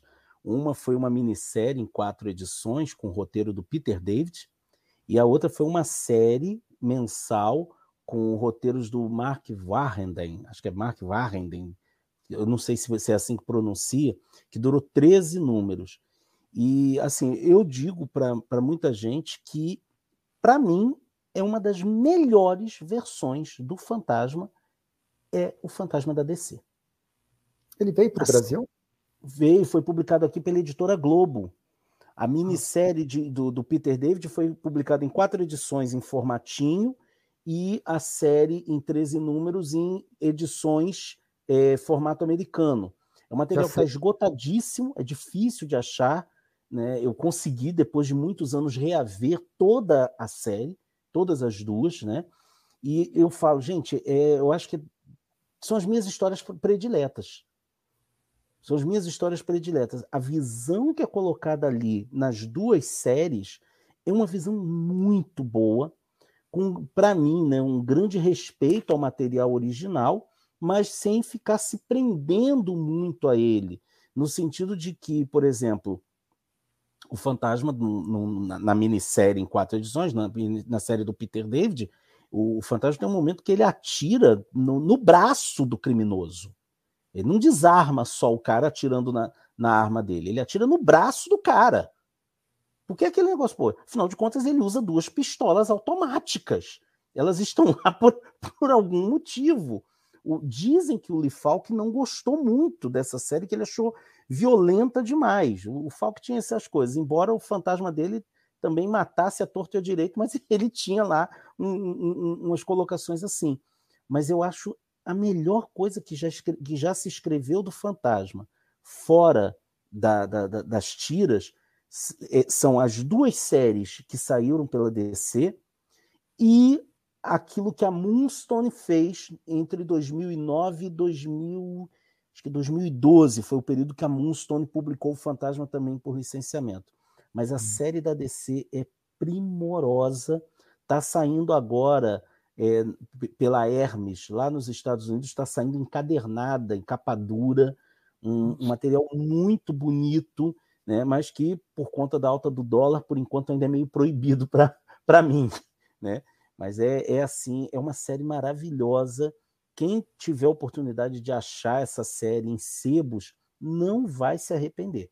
Não vai se arrepender, porque é muito boa, é muito boa é melhor do que a série da Marvel. A Marvel fez alguma fez uma série do Fantasma que também saiu no Brasil pela Saber, que mostra um fantasma high-tech, sabe? Pô, usa uns... aquela série é legal, é legal, mas a série da DC é, é muito superior, é muito superior. É hum. assim, você tem a sensação de que ela não foi feita para vender bonequinho, foi feita para contar uma boa história. E ali você trata de assuntos como racismo, sabe?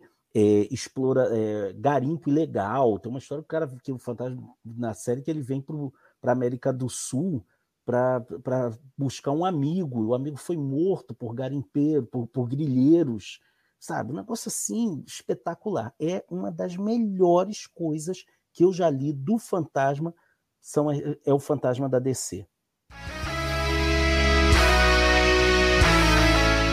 Agora, só para esclarecer também em relação às linhas editoriais, vocês já entraram bastante, a parte da DC e Marvel nem vai é, precisar citar, principalmente para os ouvintes, né, espectadores aí no caso, eu queria que você tentasse detalhar, né, na, medida, na medida do possível, né, o que são esses fantasmas, né? Mas eu queria que você é, tentasse explicar melhor isso, essa questão de o que seria é, o fantasma sueco, né, Fratelli Espada, uhum. que é uhum. algo que está vindo aqui para a gente e tal. O que são esses, esses fantasmas, né, e essas, essas nomenclaturas, né, que se convencionou relacionada a eles, que está separada tanto por arco, né, em um determinado, em uma, de uma determinada época, né, como também uh, por uma questão de nacionalidade, né, dependendo do tipo de uhum. material que a gente está falando. É pegando carona nessa pergunta, dá para dizer que alguma coisa é canônica ou existem vários cânones? Opa, isso aí é bom de falar.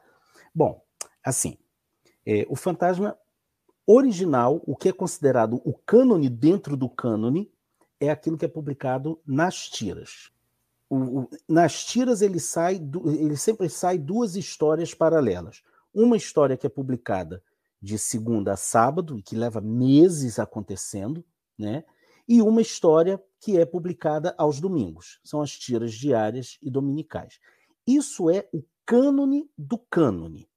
Só que aí o, o KFS, o King Features, ele, ele muitas vezes ele licencia o personagem para ter histórias próprias de por outras editoras. A gente já citou aqui Dynamite, Marvel, DC, Moonstone, RGE, uma das primeiras editoras estrangeiras, quer dizer, uma editora não, não estadunidense a, a escrever histórias próprias do fantasma, foi a RGE, Tim Fantôme, que são as histórias suecas.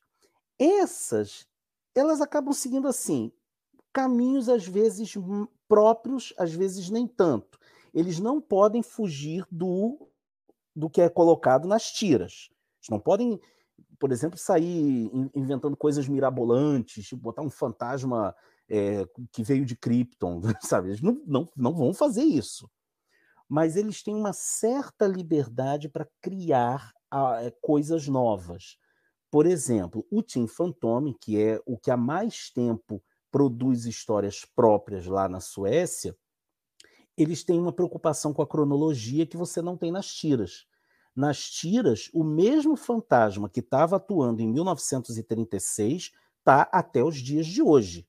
Lutou na Segunda Guerra Mundial, hum, passou pelo período do Vietnã, tudo isso é o 21º fantasma.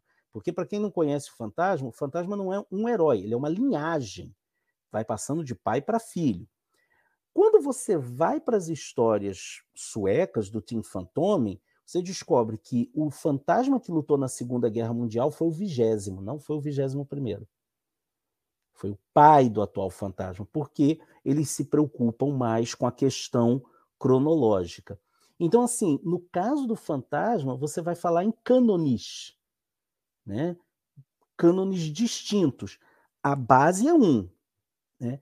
o centro é o King Features. O que não quer dizer que muitas vezes o King Features não aproveite coisas que vieram dos suecos. Por exemplo, é, é o material mais aproveitado pelo KFS é o material sueco. O, o exemplo mais, mais claro disso é que ah, em 1970, acho que 74, se eu não me engano, numa história sueca, apareceu uma referência a uma terra vizinha a Bangala chamada Ródia, que é um, um, estado totalitário, fascista, tem sérios problemas lá de, de, com a democracia, que é uma democracia de fachada. E quando foi em 77, o Lee Falk adotou esse país como existente também nas tiras. Então você tem esse, é, é, esse intercâmbio Eu ainda não vi nas tiras sendo muito aproveitado, por exemplo, aquilo que é contado é, nas, nas, nas, aventuras italianas, da Fratelli Espada. Eu vou contar uma coisinha sobre a Fratelli Espada daqui a pouco. Nas aventuras brasileiras, as tiras geralmente não aproveitam muito isso. Mas teve um momento interessante ali nos anos 80 em que o fantasma, numa tira dominical, ele cochilou embaixo de uma árvore e ele sonhou com, os, com um descendente dele. E esse descendente era o fantasma de Defensores da Terra. Ele sonhou com isso. Ele sonhou com seu descendente. Então, assim, uma das coisas que a gente às vezes. E, e tem outra, gente. Teve o, o, fantasma da Charlton. O fantasma da Charlton, que foi desenhado até pelo Jim Aparo, ele era um, um herói conhecido. As pessoas conheciam o fantasma. É, que saiu aqui, ó, pela, pela Mitos. Ele era um herói conhecido das pessoas. O que, o que tem levado os fãs, e aí é aquilo, agora entra o papel do fã. Qual é o papel do fã segundo o Henry Jenkins, que é um, o primeiro cara a estudar a cultura participativa foi Henry Jenkins. O papel do fã é preencher as lacunas que os detentores oficiais deixam. O que, que os fãs têm falado ultimamente? Que em cada editora que o Fantasma foi licenciado, a gente tem um universo paralelo. Que o, o fantasma seria o, o, o universo KFS, o universo das tiras, seria o centro de um multiverso, onde a única constante é a existência do fantasma. Então a gente pode, a gente pode encarar assim. Se você encara assim, você fica, fica de boas para curtir as histórias da Moonstone, para curtir as histórias é, suecas, as histórias italianas, brasileiras, você fica muito bem com isso, porque você não, você não vai ter que interferir no cânone oficial dele, que é o cânone das tiras. E sobre a Fratelli Espada, a Mitos tá, anunciou, né? Uma coisa, vou, vou falar aqui isso com exclusividade. Buemba, buemba. A Mitos anunciou, né, já há algum tempo, que ia ter um encadernado da Fratelli Espada na linha vintage, muito semelhança é, semelhante a essa do Dinha Paro, que o, que o Rafael mostrou, com um material com um visual envelhecido, para ter a cara daquela publicação na época. E assim, vai sair provavelmente esse ano. E por que, que eu estou dizendo isso? É que eu já estou lendo as histórias da Fratelli Espada. A, a Mitos já enviou para mim o PDF das histórias, ainda em processo de tradução porque eu vou escrever o texto de apresentação da edição. Né? Então, é, vai sair provavelmente esse ano. Parece que eles já conseguiram quase todas as histórias que eles precisavam para poder montar a edição. Então, fica essa notícia para os fãs do Fantasma que a edição da Fratelli Espada tá, não apenas está confirmada, mas já está em fase de diagramação. Então é muito legal e vai ser uma oportunidade para os brasileiros matarem a saudade do fantasma vermelho. Porque o, o fantasma da Itália também é na cor, também era na cor vermelha. Show de bola, cara. É, Glaucio, se você quiser emendar também em relação a, aos dois ônibus, né, para esclarecer também para o pessoal, e que, uhum. na verdade, é, o ônibus não é é, ele não está sendo pensado de maneira cronológica como é mais comum ou por arco especificamente, mas sim por autores, né? Eu queria Isso. que você né, comentasse e falasse deles também, que é um material que foi prometido, inclusive os dois para esse ano também. Sim. É, o, o, a, importante até dizer uma coisa, Rafa, é, ao contrário do que muita gente pensa, embora eu tenha um bom trânsito com a, a, mitos, eu não sou detentor de informações privilegiadas. Que às vezes o pessoal me manda assim, me manda perguntando coisas que eu falo, gente, sei lá, poxa, né?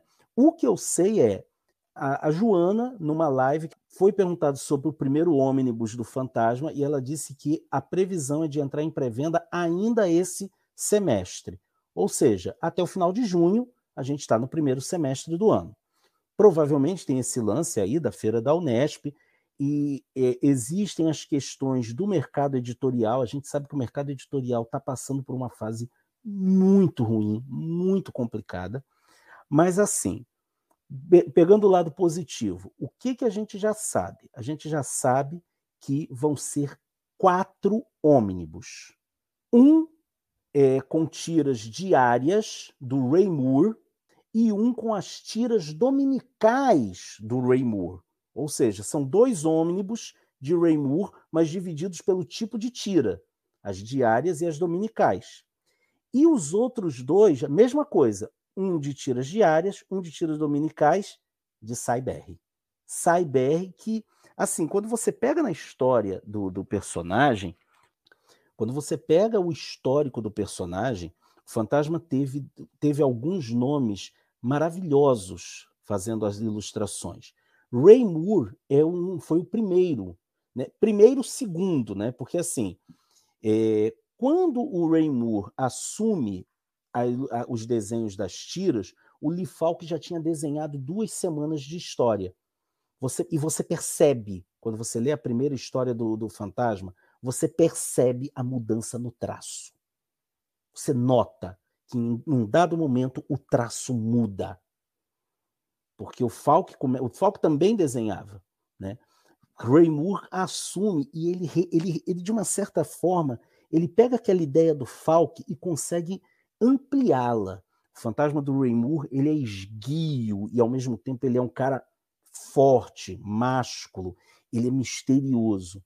Só que depois do Ray Moore veio o Wilson McCoy, que tem um traço mais estilizado, e com a morte do Wilson McCoy, quem assume as tiras foi o Cyber, que ele redefiniu o estilo da tira. Ele redefiniu o estilo da tira. Ele é o redefiniu... traço mais famoso, né, do personagem Nossa, até hoje. Até hoje. E, e assim, ele serve de referencial para todo mundo que desenhou o Fantasma depois. E um, um detalhe curioso, é, eu entrevistei o Ray Moore, o, o, o Ray Moore, fui numa sessão espírita. Então, eu entrevistei o Cyber para o canal. Eu estou terminando o processo de legendagem dessa entrevista para poder disponibilizá-la no canal. E o Cyber disse que Lee Falk não gostava do trabalho dele. Lee Falk não gostava do jeito como ele desenhava. Falk tinha lá esses, essas questões. Ele não, não gostava, mas o Cyber conseguiu impor o estilo dele às tiras do Fantasma. Então, assim, a gente vai ter aí, como ônibus, a gente vai ter esses dois, esses quatro materiais, né? É, dois encadernados do Ray Moore, dois encadernados do Cyber. Segundo informações que Joana já nos passou, né? ela, eles devem, inclusive, esse material talvez não vá para a banca, isso provavelmente vai ser via catarse, para poder viabilizar o material, porque a gente sabe que isso não vai ser um material barato, sabe? Cada um, cada um desses encadernados está previsto para ter em torno de 800 páginas. Cada um. Então é aquilo, não é, é, não é o gibizinho que você vai poder levar no ônibus para o trabalho. É para você sentar numa mesa e degustá-lo, de preferência com um bom café, para aqueles que apreciam, né? ou um bom vinho, para aqueles que também apreciam, mas vai ser assim. É, a, a intenção que a Mitos tem com o fantasma é manter o fantasma em evidência no Brasil e trazer os melhores materiais dele. Isso é o que, é o que a, a Joana já me passou, o Júlio também já me passou, porque o, os diretores da Mitos são grandes entusiastas do fantasma. Eles, eles amam esse personagem. Só que aí é aquilo, eles têm que ter a devida medida entre a paixão pelo personagem e a gestão de uma empresa que não pode se dar o luxo de editar um material só na base da empolgação, só na base do, da paixão. Mas, assim, é, esses, esses ônibus prometem ser talvez materiais de uma riqueza ímpar, porque até onde eu saiba, só existe mais um ônibus do Fantasma publicado fora do Brasil. Né? Você não tem, nesse formato, você não tem, não, não tem muita coisa do personagem. Então, a Mitos tem o trabalho clássico, né, o mais uhum. atual, o europeu, atual por outros autores, como mostrei aqui, mais ou menos atual, né, do Jim Amparo e tal. E se você quiser, por exemplo, acompanhar o material que ainda é o cânone do cânone, então no site, né, no blog uhum. Fantasma Brasil, lá você vai ter o material que seria oficial, né, considerado aí o canônico dentro do próprio cânone e que sai até hoje. Então é dessa forma que você vai ler. E, e saiba que existem esses diferentes fantasmas, né, e eles convivem de uma maneira assim totalmente pacífica, né, não há problema algum. Sendo Exato. que esse aqui é a reprodução do que foi começado lá atrás. E, e uma coisa que é importante dizer, Rafael e, e Presto, é que assim, é, às vezes há coisas que a gente tem que botar, às vezes, a nossa paixão de lado e pensar racionalmente. Por exemplo, eu adoraria que a Mitos trouxesse o fantasma da DC e da Marvel. Mas economicamente isso não é viável. Para Mitos, não é viável. Por quê? Porque ela tem que pagar licenciamento para três editoras. Pagar três vezes por um mesmo material né? Porque ela teria que pagar para o King Features, que é o dono oficial original, teria que pagar para a DC, e gente, os valores da DC para licenciamento são gigantescos, são astronômicos, e teria que pagar para Panini, que tem um contrato de exclusividade com Marvel e DC no Brasil. Então, não dá, né? É, tem vezes que as pessoas é, elas entram numa coisa de é, reclamar, ah, porque a Mitos começa. E... Gente, não é assim, não, sabe? Eh, eh, aquilo ali é um comércio, aquilo ali é, é o emprego daquelas pessoas. Então a gente tem que ter essa noção. Às vezes existem coisas que são ventiladas nos bastidores e que chegam até a minha pessoa, até o canal Fantasma Brasil, porque o pessoal vê que o nosso canal, a gente tenta fazer um trabalho sério, a gente procura fazer pesquisa. A gente, eu, eu, eu sou chato, eu corro atrás mesmo, eu vou lá, pergunto, encho o saco, mas sem, sem agredir os caras. Já teve uma vez que eu fiz uma crítica, e, e, tem um detalhe importante, eu gosto também de esclarecer isso.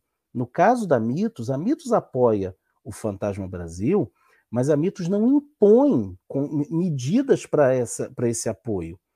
Quando a Mitos lançou o material do, do Peter David é, em Danger in the Forbidden City, eu fiz críticas ao material.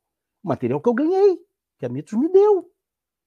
E assim, a única coisa que, a Mito, que, que o Júlio da Mitos fez foi dizer, Glaucio, você só errou quando falou da tradução de tal termo, porque esse termo está no original. Em nenhum momento a Mitos impõe, ah, não, você tem que falar bem do material. Não. Mas é claro que eu vou divulgar o material da Mitos, cara. Eu quero que o meu personagem continue aí, em evidência. Eu quero que outras pessoas tenham possibilidade de conhecer. E quem sabe o material dele vendendo cada vez mais, a Mitos possa se sentir à vontade para arriscar em outros materiais que, de repente, olha, será que esse. Vamos, dar um passo a mais, já que, já que o personagem está tá vendendo? Tem coisas que a gente fica sabendo e, sinceramente, tem coisas que eu não posso dizer. Tem coisas que isso é sério. A gente está vivendo, está tá dentro desse mercado, dessa bolha editorial, tem coisas que eu realmente não posso dizer. Por exemplo, eu não posso dizer agora o nome da editora que vai lançar um livro sobre o fantasma ano que vem. Mas eu já posso dizer que vai ter o livro. Né? Mas eu não posso dizer o nome da editora ainda. Então, é, é, é, é por aí. A gente tem que ter essa noção de que se a gente curte o personagem, se a gente gosta do personagem, a gente tem que apoiar as iniciativas em torno dele, né? Tem que ter essa coisa assim, o, o barato de, num sábado à noite, ter três leitores aqui conversando sobre esse personagem, sobre personagens de papel, que pra gente não são só de papel, também são de plástico. para quem vai estar tá só ouvindo, mostrando o boneco nesse momento. eu queria já que o, o Glaucio entrasse na parte é, autoral dele, né? Primeira mão, coloca aí mais uma exclusiva, Presto. O Glaucio, ele produz né, histórias né, do fantasma. O que popularmente a gente conhece como fanfic, né? O Glaucio fazia isso no começo, mas né, ela teve até uma certa repercussão né, lá fora, né? Estou me referindo a uhum. publicações é, de fora do Brasil, e que justamente por ter entrado, né, é, ele roteirizou e aí o material depois virou uma história e tal, foi publicado por uma editora de fora. Então a gente pode dizer que deixou de ser uma fanfic, Né? E uhum. agora se tornou um material oficial, entre aspas, ou não, ele que vai colocar isso. Eu não sei se a gente pode chamar de um cânone dentro do cânone ou algo próximo a isso. Mas agora o que importa é que é isso, é um material oficial, deixou de ser uma fanfic. Aí eu queria que o Glaucio comentasse mais a respeito disso. Faz parte do multiverso fantasma, né? Total, total. Ele abraçou agora o multiverso fantasmagórico, né? É, é, assim, é, é, é, importante dizer assim que eu escrevo há muitos anos, né? Eu, eu sou escritor, eu sou poeta, né? E eu sou, sou teórico literário. Então, assim, a escrita para mim é uma coisa que tem uma, uma frequência muito grande na minha vida, é uma constante. Eu não, não tenho um, uma única semana em que eu não esteja escrevendo algum artigo, alguma coisa. É, o, no caso das publicações do Fantasma, é, um momento que eu acho que assim foi, foi um, um momento de grande surpresa para mim foi que eu tinha escrito uma fanfic, né, uma ficção de fã. Isso porque eu estava estudando fanfic. Eu, queria, eu, eu, eu, eu vi os alunos falando de fanfic, eu não sabia o que era. Eu me informaram, eu fui estudar sobre a fanfic. E um dos artigos que eu li sobre fanfic dizia o seguinte: fanfic não se entende, fanfic se vivencia. Eu falei, tá, eu vou escrever. Aí eu pensei, eu, vou, eu tenho que escrever uma fanfic para entender qual é o barato de você pegar um, um, personagem que você gosta e criar uma história sua. E aí eu escrevi a minha primeira fanfic, Demônios na Floresta Negra. Eu gosto de, de sempre de tentar caminhos pouco usuais, e eu fiz uma história do fantasma que é contada pelos olhos de um garoto, né, de Ungani, que ele é sequestrado, ele é, ele é capturado por traficantes de escravos, né? E ele é salvo junto com outras crianças pelo fantasma. Essa história está disponível para leitura online no Naya Fanfiction. A gente chegou a colocá-la no blog Fantasma Brasil, mas o King Features mandou a gente retirar. Porque acharam que a gente estava comercializando alguma coisa assim, né? Essa, eu fiz essa história e um amigo nosso falou: Glaucio, posso traduzir a sua história para o inglês? Acho que foi o Celso, Celso Nunes, isso mesmo, foi o Celso Nunes. É, posso, posso traduzir a sua história para o inglês? Eu, ah, traduz, traduz, a gente distribui aí, botamos em alguns lugares. E aí, um belo dia, eu recebo um, um, um e-mail do Glenn, que era o então editor da Frio, a Frio é uma editora australiana que publica o Fantasma desde 1948. É uma publicação quinzenal, sabe? Tá número mil e cacetada lá. Então, assim, ah, não, a gente viu aqui a sua história, nós gostamos muito. É, gostaríamos de saber se você gostaria de publicar numa das nossas edições. Eu falei, ah, poxa, eu topo, né? E, e, foi engraçado que eu brinco, né? Foi a primeira vez que eu fui pago por algo que eu escrevi. Porque geralmente a gente que é poeta, publica os nossos livros, a gente, a gente mais gasta do que ganha, né? E para minha surpresa, é a, a, a, história que eu escrevi, ela tem recebeu ilustrações do Jean Okada, que é um grande ilustrador brasileiro, um grande quadrinista, ela saiu em prosa, é uma história em prosa, ela saiu em prosa com as ilustrações do Jean no especial de 80 anos do Fantasma, publicado na Austrália pela Frio. E eu, gente, eu fiquei assim, eu fiquei emocionadíssimo com, com isso, porque eu, eu não esperava, sabe? E, e, uma outra coisa que me emocionou muito é que eu fui ouvir uma live, né, um, um, podcast é, do pessoal do Chronicle Chamber, que é o, é o, maior site dedicado ao fantasma do mundo, é o Chronicle Chamber. São fãs australianos que mantêm esse projeto deles. E no podcast deles, eles estavam falando dessa edição e foram, foram falando de história por história, porque a, a edição de 80 anos do, do, do Fantasma pela Frio foi assim: eles fizeram um especial com histórias que nunca haviam sido publicadas em inglês. Então tinha uma história da RGE, tinha uma história sueca, tinha história italiana, e teve a minha história em prosa. A única história que não era quadrinho era a, a, a minha história. E eu achei muito, eu fiquei muito contente quando o, o, o pessoal do Chronicle Chamber falando assim, cara, eu, eu, eu me diverti muito lendo isso.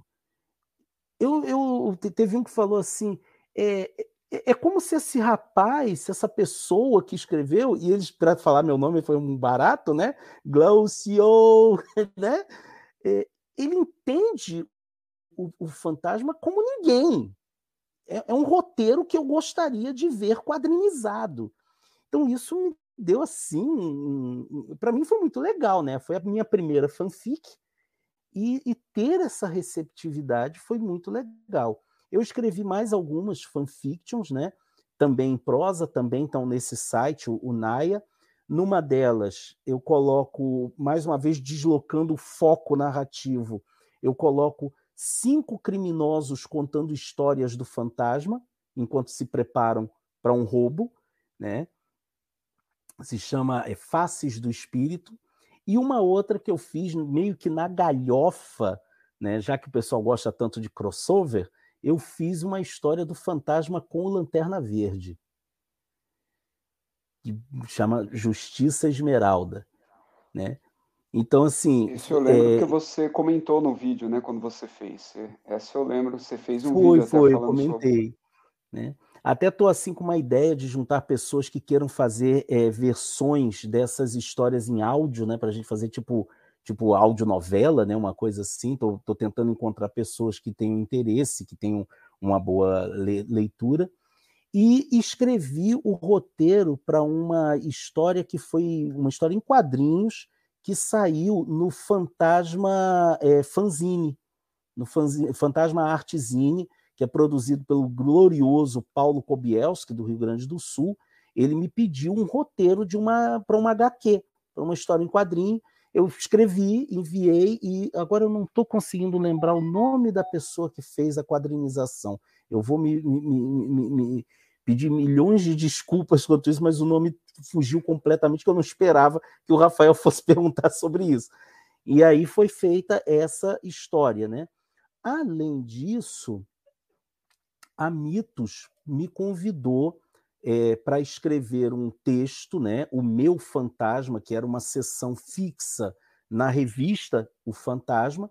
Cada, cada, a cada edição saiu o texto de um fã do, do, do personagem, e na número 4 foi um texto meu, e da número 9 em diante, todos os textos que saíram no final da, das edições e no início foram escritos por mim e agora eu estou também produzindo esse texto para, o, a edição da Fratelli Espada. Esse vai ser um texto um pouco maior, em que a gente vai falar sobre a editora Fratelli Espada é, e o que, que as pessoas podem esperar do fantasma da Fratelli Espada, que tem assim umas diferenças. Afora isso, volta e meia eu estou mandando textos para o Chronicle Chamber também, esse, esse, esse site do, do, do pessoal australiano, né? Eles de vez em quando me pedem textos para falar o que está acontecendo com o fantasma em terras brasileiras. Então, assim, como fã, para mim é uma, é, é uma alegria muito grande, né? Pensar que, de uma certa forma, eu estou fazendo parte da história desse personagem. Né? A tal ponto que a, a Phantom Week, que é uma, uma, é uma, uma página da Wikipédia é uma Wikipédia dedicada ao fantasma, já menciona meu nome lá como um autor do fantasma, como um, um, alguém que escreve histórias do fantasma. E também, assim, muitas vezes a gente recebe, eu tenho recebido é, pedidos de é, informações, às vezes de detalhes sobre as histórias que as pessoas às vezes ficam na dúvida, inclusive estrangeiros, né? inclusive estrangeiros. Tem um, uma das coisas que eu não posso comentar, mas eu vou falar assim por alto. Tem uma empresa é, estadunidense que está produzindo um, um, card game do, do, do, do, Fantasma. Eu nem sei como é que está, porque a, a, produção parou em 2018, por, em 2020, por causa da pandemia, e até agora eles não, não, não, não teve nenhuma outra notícia. E dos, dos quatro é, consultores do fantasma que eles foram buscar, eu sou o único não falante do inglês. Né? Eles vieram, chamaram também a mim, e eles chegaram a mim por indicação dos australianos. Isso é que foi interessante. Foram os, os fãs australianos que falaram: não, procura o Glaucio, porque ele pode, pode ajudar nisso, ele tem, tem bastante é, seriedade na pesquisa, bastante conhecimento. Então, é aquilo, é, eu deixei de ser apenas um fã, né? Continuo sendo um apaixonado, eu me empolgo com cada coisa que aparece, mas eu meio que eu gosto de pensar que eu também estou participando hoje em dia desse universo de conteúdo do, do fantasma. Nossa, isso é sensacional, assim, é uma realização indireta, né? Porque você não foi atrás, você não foi o é. quadrinista que entrou na editora e tal. Chegou em você por tudo, tudo que você fez. Puta, que legal. É. É, eu, eu, me sinto, eu, eu falo para as pessoas assim, eu me sinto muito honrado com isso, sabe? Porque assim, é, o, o fantasma ele entrou na minha vida por intermédio de um dos homens mais fantásticos que eu, que, que eu conheci, que foi meu pai. Né?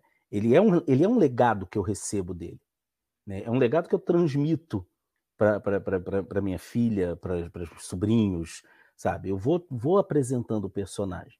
E, e assim, é, pensar que eu, eu fui, fui, sendo reconhecido dentro da, da, do fandom do fantasma como alguém que é, é, uma referência. Eu não tenho uma grande coleção, sabe? Eu, eu não tenho uma coleção do tamanho, por exemplo, da do Dead Edson e da do Hélio Guerra. São os dois maiores colecionadores do fantasma no Brasil. Eles têm coisas, eles têm muita coisa. Eu não tenho uma coleção grande, até por questões orçamentárias e espaciais. Mas eu gosto de. Eu, eu boto a, a o, o, acadêmico, né, o pesquisador acadêmico, acaba entrando dentro do, do fandom, dentro do, do fã. Então, eu acho muito legal que as pessoas tenham já essa ideia de que o trabalho que a gente está tentando fazer com o fantasma é um trabalho de paixão, mas é também um trabalho sério, um trabalho direcionado, que não é só para ganhar like. É um trabalho que eu gosto. Eu falo, gente, eu, não vivo do canal, eu não vivo, não tenho intenção nenhuma de viver de YouTube. Se eu pudesse ganhar, se eu pudesse viver, ok, mas não tem intenção nenhuma, sabe? Eu estou trabalhando com um personagem de nicho, um personagem que no Brasil, quando eu comecei a falar do fantasma lá em 2017, ninguém estava falando do, do fantasma, né? E aí você vê, por exemplo, nas falas do pessoal como a Joana, o Júlio, eles dizerem, não, o, o canal do o canal do Glaucio foi, foi, foi um incentivador para mitos resolver estudar novamente as publicações do fantasma. Pô, isso é, pô, cara, quem é que não gosta de ouvir um negócio desse? Né? Quem é que não curte pensar que você colaborou para trazer o seu personagem favorito de volta? Sabe? Pegar uma revista do, do, do, do meu personagem, do personagem que eu amo tanto, e eu falo sem menor problema, eu amo esse personagem. Eu me preocupo com os rumos dele, eu quero vê-lo nas mídias, né? É, pegar uma revista desse personagem e ver lá um, um, artigo meu, uma história, poxa, gente, isso, isso é melhor do que qualquer dinheiro do mundo, né? Não? Isso é bom demais. Alguns desses roteiros que você fez, que virou quadrinho, outro que não foi, outro que virou uma história em, em prosa mesmo, a gente tem acesso aqui no Brasil? Chegou a ser publicado aqui ou é importado é. só? Não, a, as histórias em prosa você consegue ler no site Naya Fanfiction. É um, é um, é um site de compartilhamento de fanfics, né? Uhum. As pessoas podem, de repente, entrar lá e, e procurar por, por categoria, personagens de quadrinhos, aí vai ver o nome do fantasma e vai encontrar é, quatro histórias minhas. Uma, inclusive, eu tenho que finalizar, que é uma história que eu imaginei a morte do 21º fantasma, mas ela está meio parada porque o, o doutorado toma muito da minha cabeça, né? toma muito do meu tempo. Estou fazendo doutorado em teoria literária e quem, quem faz, quem já quem estuda sabe como é que essas coisas deixam a gente meio louco. Uhum. Né? E é, as, as histórias em prosa estão todas lá gratuitamente para você ler. Né? Tem, tem algum, uma delas tem ilustração da minha esposa, que ela fez uma história, a ilustração do fantasma com o, o Lanterna Verde. Né? E a história que foi publicada em quadrinho, só se que, é, que é, foi publicada num, num fanzine. É, eu recomendo procurar o, o Paulo Kobielski. Sabe? Paulo Kobielski é um cara muito bacana, ele, atende, ele ganhou, inclusive, no ano passado, o prêmio Ângelo D'Agostini, por causa de um fanzine que ele publicou. Cara, e o cara é muito legal, ele é muito fã do Fantasma, sabe? Um cara bacana mesmo, bacana mesmo. Então, assim, ele, ele ainda tem esse Fantasma Artesini, onde saiu essa história em quadrinho a partir de um roteiro meu. Então vamos, vamos encerrar aqui. A gente volta a falar com o Glaucio no futuro sobre a King's Future, uma coisa mais ampla de outros personagens. Em 2040, a gente volta em 2040 com o Glaucio. não, por favor, não. Tem até 2040 a gente vai gravar muito muito Fortaleza Quântica ainda. Agradecer ao Glaucio por mais uma aula, essa aula agora sobre o fantasma, que foi muito legal. Doutorado realmente tira a alma de qualquer pessoa, eu sei como é. E Bem, Glaucio, onde a gente pode te encontrar mais uma vez? Dá aquela despedida, se quiser falar mais alguma coisa e valeu mais uma vez.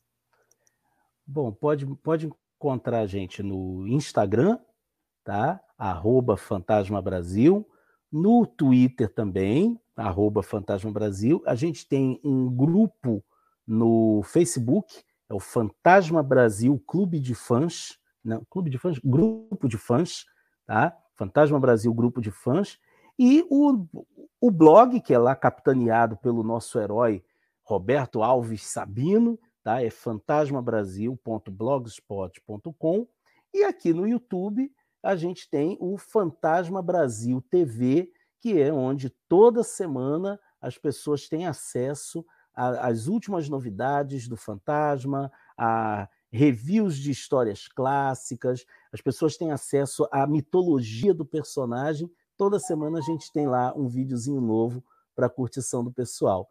Obrigado aí pelo espaço de todos. Eu vi que tinha, eu vi que muitas perguntas foram feitas e não deu tempo de da gente responder. Então eu vou perguntar se eu posso fazer o seguinte: eu posso gravar um vídeo para o Fantasma Brasil respondendo a essas perguntas? Perfeito. Tá? Obrigado aí. Então, todo mundo que está querendo as, as respostas, tem umas perguntas legais que eu não consegui encaixar sobre o cinema uhum. indiano, sobre as, a, a, pistola, até sobre os filmes que a gente acabou não falando, mas uhum. tem do Glaucio. Assinem o canal do Glaucio e vão lá que ele vai responder tudo isso. E é só isso só, minha gente. Muito obrigado a todos, né? E como eu sempre digo lá no final dos vídeos do Fantasma Brasil, eu vejo vocês por aí tudo que eu queria né, falar, perguntar aqui, cara, foi excelente. Quero agradecer muito ao Glaucio pelo tempo dele e tal. Né, agradecer justamente a mostrar todo o conhecimento dele, a experiência é, dele, né, de vida em relação à, à dedicação ao personagem e principalmente isso, ele é uma pessoa dedicada né, ao que ele gosta, a um personagem, né, a um nicho, como ele mesmo falou, a um tipo de publicação. E que ainda eu presto nem tanto, mas eu vou, eu e o Jefferson vamos convencer o Glaucio a ler text também. E aí ele vai começar a imaginar os crossover entre um crossover, né, entre Tex e Fantasma, e aí ele vai ter que escrever lá, mas aí o Tex não vai poder perder, hein, Glaucio? A gente já, já deixa avisado aí. É no máximo um empate. São dois heróis, hein? É o, o Fantasma Fratelli Espada contra o Tex tradicional mesmo, que por enquanto o Tex ainda só existe um personagem americano escrito ali na roteirizado na Itália. Mas é isso, vocês me encontram lá no Multiverso e também no meu perfil do Instagram, Multiverso 38. Valeu, Glaucio, por ter, por ter vindo. Eu cortei a pergunta sobre crossovers depois que eu vi como você não gosta de crossovers. Não que você não gosta, mas que teve problemas com crossovers. Tem gente que só quer isso. Mas eu queria talvez um crossover não com Tex, mas com o Zagor. Já que o Zagor tem um pouco de fantasma, tem um pouco de Tarzan. E, bem, talvez ia ser interessante. Valeu, Glaucio. Foi um programa super legal, mais um programa que eu aprendi bastante sobre o personagem e agora vou aprender mais vendo todos esses vídeos. Então entre no canal do, do Glaucio lá sobre o fantasma, que é uma informação de peso que vocês vão encontrar lá.